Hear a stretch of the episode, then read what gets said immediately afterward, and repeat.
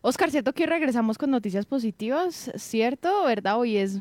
Sí, antes le quería dar un antecedente. Eh, de una. en Aguadas, en el 2007, Jorge Iván Salazar y Pedro Javier Misas, Jorge Iván Salazar del Partido de la U y Jorge Iván Misa, eh, eh, Pedro Misas, que había sido secretario en la gobernación de Caldas, se disputaron esa alcaldía y al final ganó Jorge Iván Salazar por un solo voto.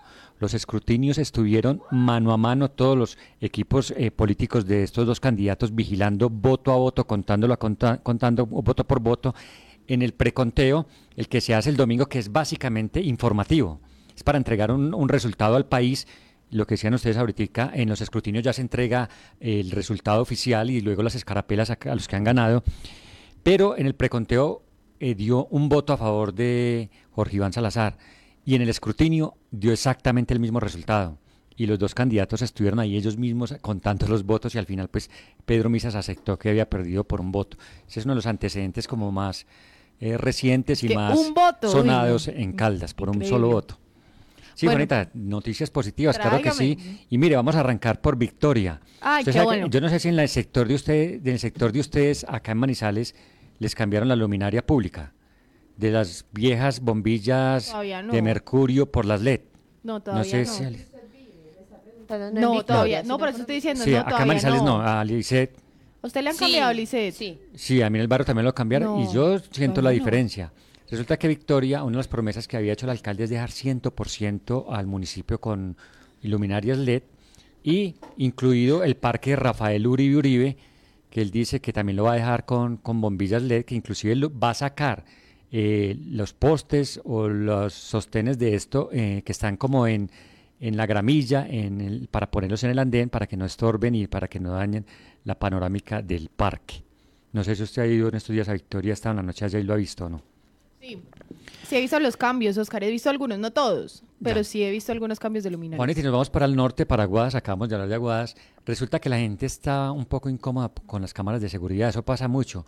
Los alcaldes eh, firmaron convenios con el Ministerio del Interior hace un tiempo o, o, adquieren por, con recursos propios cámaras de seguridad, pero entiendo yo que la clave de esto, más que instalarlas, es el mantenimiento que se les hace y muchas veces dejan de funcionar. Pues bien, en Aguadas había esta queja, la gente...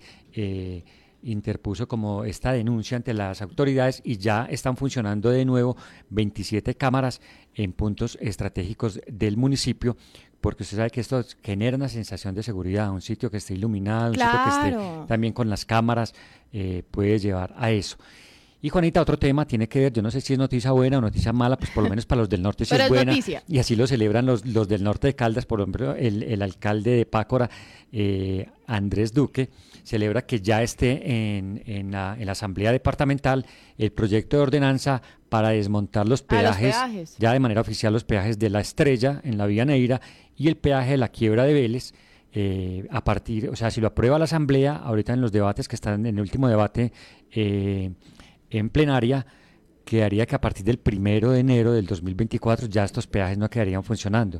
Yo le digo que, la noticia es buena por ese lado porque seguramente va a, beneficiar a mucha gente económicamente y lo que se busca en el fondo es impulsar el turismo. Con ese pretexto es más que todo que se presenta el proyecto. Pero lo que uno dice es la plata de dónde va a salir, porque la idea es que con o sin peaje se le hiciera mantenimiento a estas vías. Y muchas veces, cobrando el peaje, estas vías están en pésimo estado ambas. La vía Arauca, la, vía, la antigua vía Arauca y la vía Aneira en la que se paga el peaje de venida solamente. Entonces dice el gobierno que no, que no hay problema, que eso hay con qué financiarlo con la sobretasa a la gasolina y con recursos propios. Esperemos que sí, que quiten el peaje y no se vayan a olvidar de, de, estas vías, que son unas vías muy delicadas, la vía Neira, la vía que conduce con Aranzazu, con Salamina, con Pácora. En mal estado. En muy mal estado. Por ejemplo, el, el estramo Pácora-Salamina es pésimo. Horrible.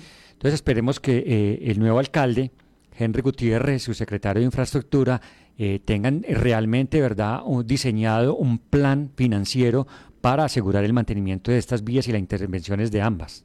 Claro que sí, esperemos que sí.